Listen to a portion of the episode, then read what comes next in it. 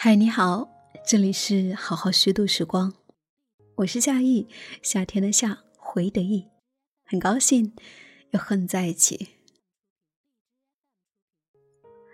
我们都很熟悉舒婷的那一首诗《致橡树》，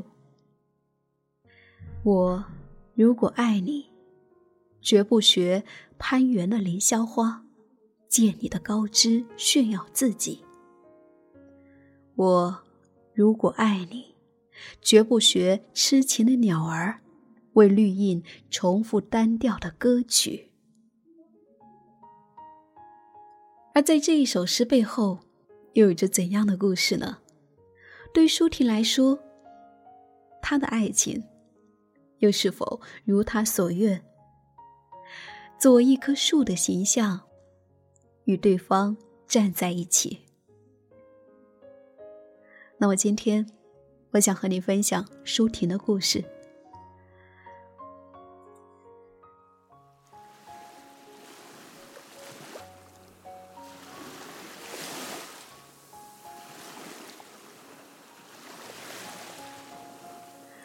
有一年夏天去厦门旅行，在一个清晨，花五块钱坐上船家的渡船，小船摇啊摇，几分钟就来到了鼓浪屿。阳光下的小岛像刚刚睡醒，在太阳下懒洋洋地睁开了眼睛。古旧的建筑一角，三角梅开得正艳。老房子中有人在练琴，海风吹来，将叮叮咚咚的琴声传入游人耳中。不到两平方公里的小岛上，据说散落着近万所名人故居。你在某个小巷不经意路过的某栋老房子，有可能就过往某位在历史上赫赫有名的人物。有的已人去楼空，如林语堂；有的依然尚在，如舒婷。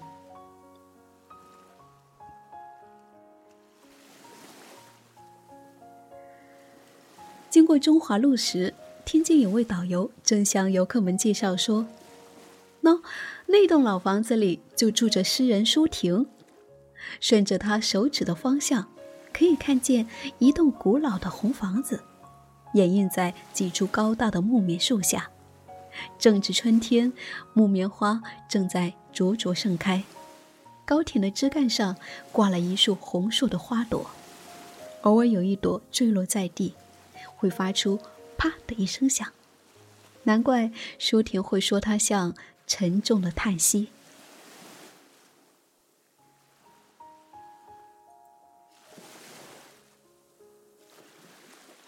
舒婷住的红楼建造于二十世纪三十年代，迄今已有近九十年的历史了。尽管年深日远，但是被雨水冲刷过的红砖外墙依然嫣红，廊柱装饰着水泥雕花，似乎还保留着。往昔残存的气派，红楼雕花砖色依旧，却已见证过三代女性的命运。第一位女主人是舒婷丈夫陈忠义的奶奶。福建靠海，为了谋生，很多青壮男人不得不向南洋，留下妻子在家中扶老育幼，一个人挨过漫长的光阴。陈家老太太就是这样一位留守的华侨女眷。她十八岁嫁入陈家，先婚一儿，丈夫就只身去菲律宾学做生意。不幸惨遭抢劫，在路上被人杀害。那时候她只有十九岁，正是如花似玉的年龄，却依然守节不嫁，抱养了三个孩子。靠纺纱将他们一养大，然后再送往南洋，子承父业学做生意。孩子们都很争气，生意越做越大，陆续汇钱回家。陈老太太花了五千美金买地置房，在二十世纪三十年代，这是一笔了不起的巨款。在陈太太的一手操持下，才有了这一栋气派的两层红砖楼。亲友们纷纷送上贺礼。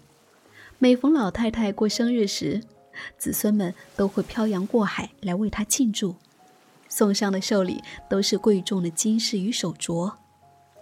听起来，这像是一个守得云开见月明的故事，可是细品起来，全是凄凉。老太太这一辈子，得到了晚年安稳，收获了无限风光，却唯独没有得到过爱情。即便有，那也太过短暂了。她的一生都是在孤寂和守望中度过的。舒婷的婆婆，同样是一个留守侨眷，她本来是陈老太太抱养的养女。后来，老太太见她聪明伶俐，就索性将她许配给了最小的养子。她比丈夫大六岁，既是妻子，也是姐姐。结婚后，丈夫照样去了南阳。去的时候，她怀胎六个月；回来时，儿子已经四十岁了。这样的婚姻，除了经济上的支援，什么都给不了她。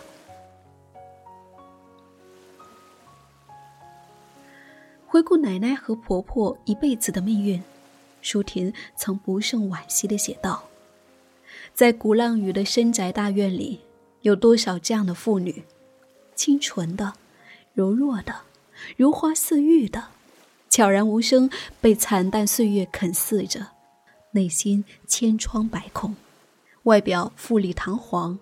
他用囚妇来形容他们。”如果说他们所代表的婚姻模式是分离和孤独，舒婷的母亲代表的则是另外一种婚姻模式，那就是全然的依赖。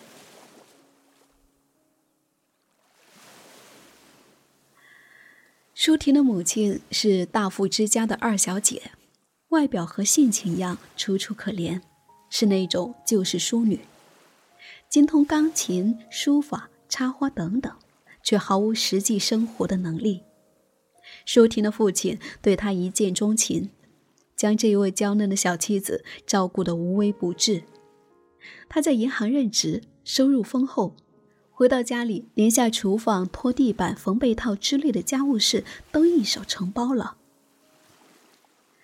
他母亲可以睡到日上三竿也不起床，躺在被窝里安心的读着小说。一家四口外出坐火车。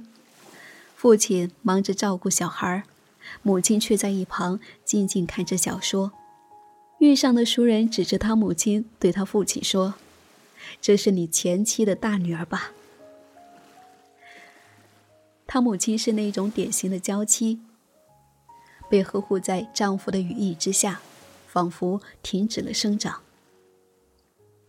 可惜，没有人可以成为永远的依靠。在接二连三的运动中，她的丈夫被判处劳改八个月，结果却去了整整八年。他很快就顶不住重重压力，只好听人劝告和他离了婚。娇弱如她，哪里经得起这样的狂风骤雨？她就像是一朵离开了温室的花，很快就骤然猥亵了。没有来得及等到全家团聚的那一天，它让我想起舒婷诗中所说的“攀援的凌霄花”。离开了依附的大树以后，就没有办法独立生存；而红房子里舒婷的婆婆和奶奶，则令人想起诗里的那种痴情的鸟儿，日复一日重复着。单调的歌曲。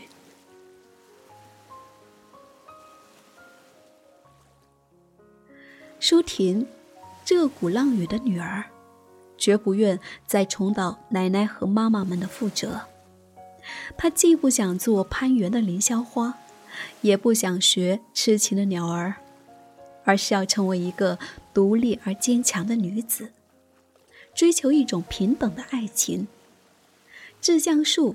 既是他的爱情宣言，也是他的人格宣言。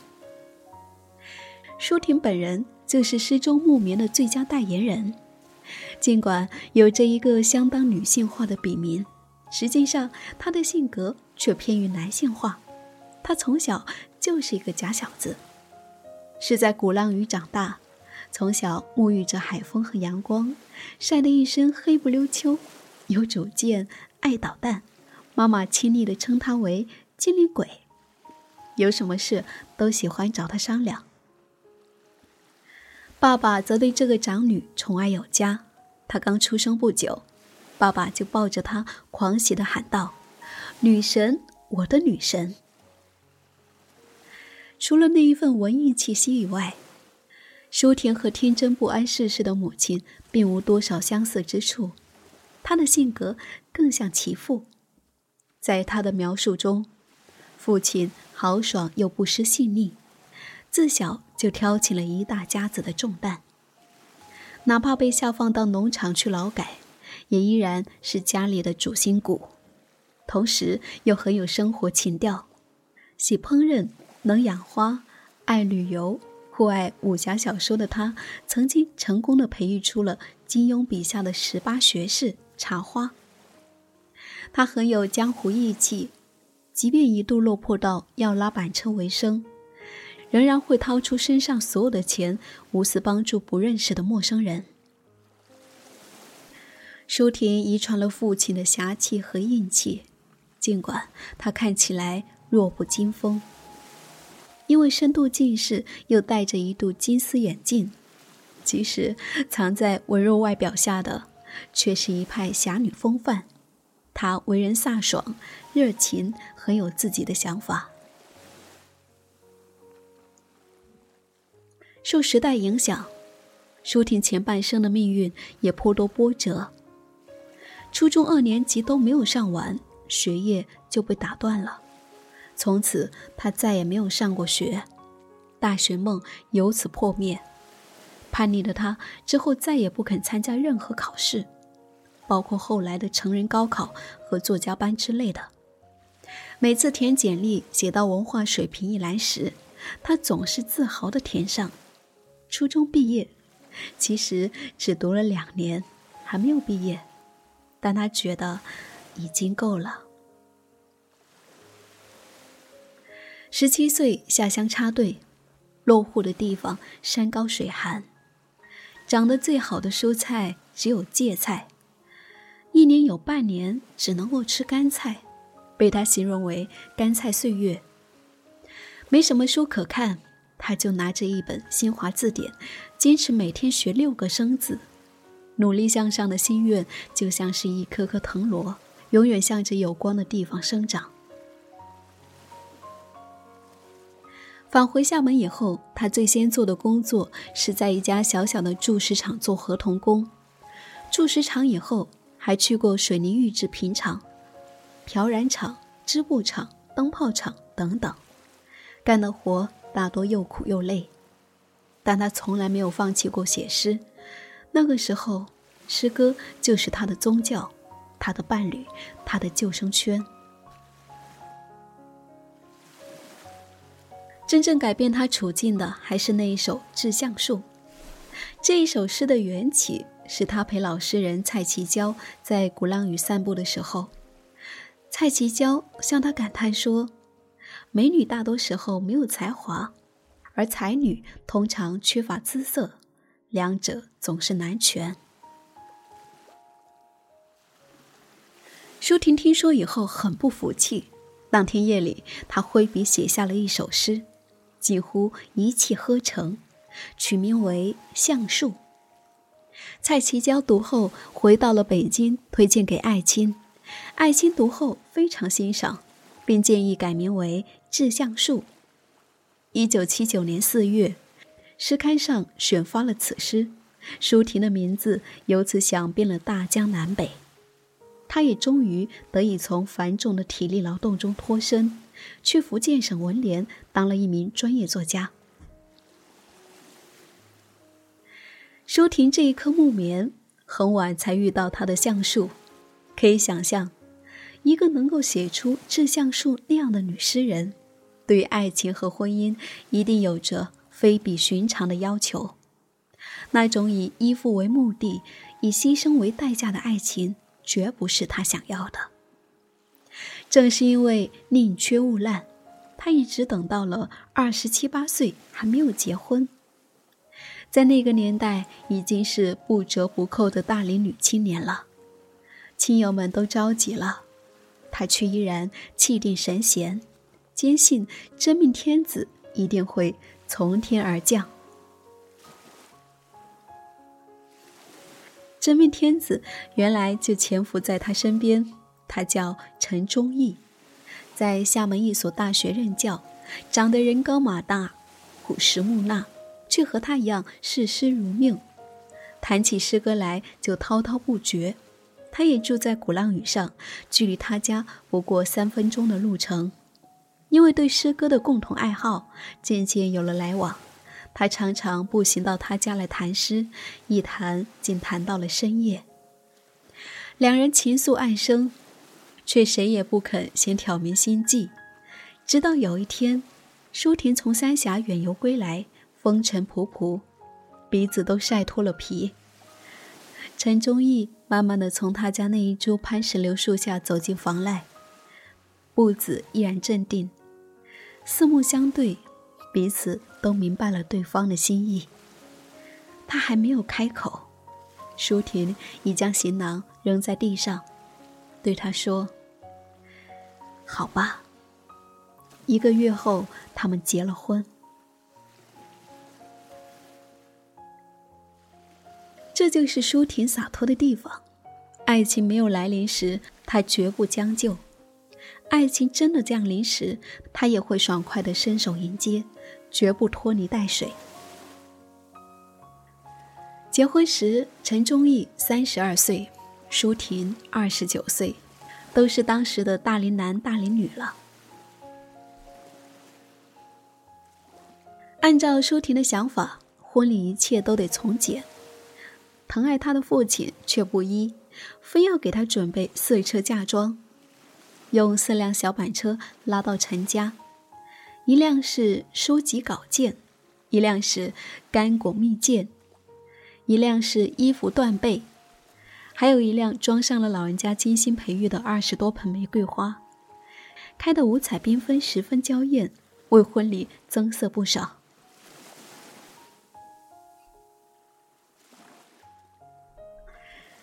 舒婷就这样成了木棉树下那栋红楼的第三任女主人。但红房子对于她来说，不再是一个冰冷而华丽的囚笼，而是一个充满了温馨和笑语的安乐窝。尽管舒婷婚前曾和陈忠义约法三章：一不做家务；二小两口单独过；三交友自由。实际上，除了第三点，其他两点全部都没有作数。婚后，她心甘情愿地侍奉公婆，照顾幼儿，买菜做饭带孩子，忙得脚不沾地。一双写诗的手，如今放下了诗笔，拿起了锅铲。连父亲都酸溜溜地对女婿说：“我养一个诗人女儿，你家得一个管家媳妇儿。”从前，为了让他专心工作，我连茶都要替他斟好的。舒婷本人却甘之如饴，因为陈忠义不仅待她关怀备至，还懂得她的珍贵，甚至比他本人还珍惜她的才华。舒婷腰椎受过伤，坐藤椅太硬会硌着，他就转遍了整个厦门岛。终于为他扛回了两把舒适的皮椅。舒婷大大咧咧，不爱理琐事，他就一手带领了他的出书、约稿、演讲，一概事宜。儿子出生以后，这个三口之家更是其乐融融。舒婷和陈忠义不约而同的对儿子采取了放养政策。当别的小朋友都在忙着学钢琴、学画画的时候，他们的儿子却骄傲地宣称：“我学完。”儿子从小就以妈妈为荣，曾对班主任介绍说：“我妈妈是诗人舒婷。”低调的舒婷听了以后大惊失色，忙让他以后说：“妈妈是在厦门灯泡厂工作的。”当然。虽然舒婷婚后已主妇自诩，但一不小心，还是会露出一条女诗人的尾巴来。她仍然保留着自己的独立空间，有一份挚爱不渝的工作，还有一大群肝胆相照的诗友。舒婷热情爽朗，和北岛、顾城、谢烨等人的关系都很好。顾城和谢烨去世以后，他还曾撰文纪念他们。舒婷终于如他所愿，拥有了一份新型的爱情。他和陈忠义之间既彼此独立，又互相依靠。作为他近旁的一株木棉，他以树的形象和他站在了一起。我们分担寒潮、风雪、霹雳；我们共享雾霭、流岚、红泥，仿佛永远分离。却又终身相依。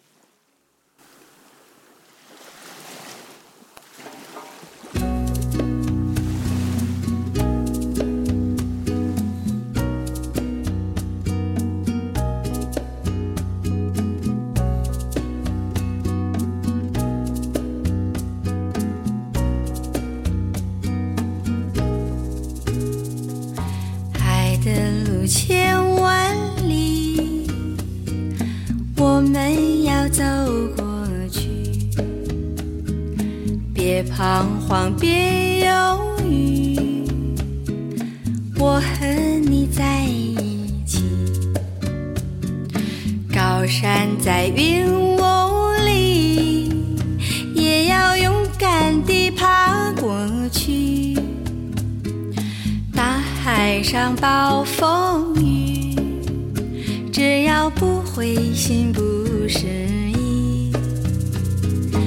有困难，我们彼此要鼓励；有快乐，要珍惜。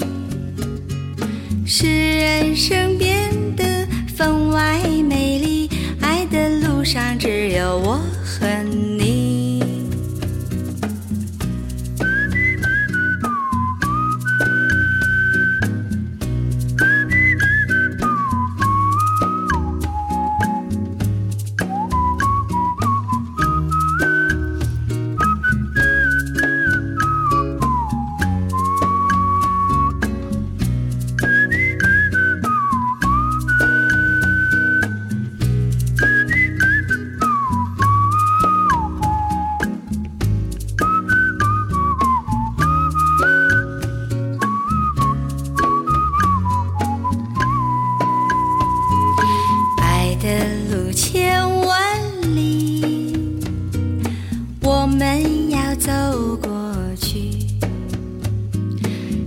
彷徨，别犹豫，我和你在一起。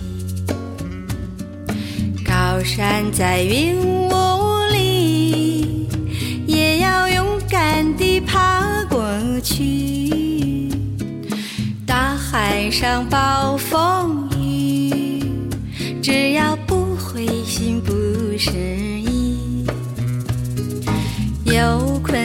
我们彼此呀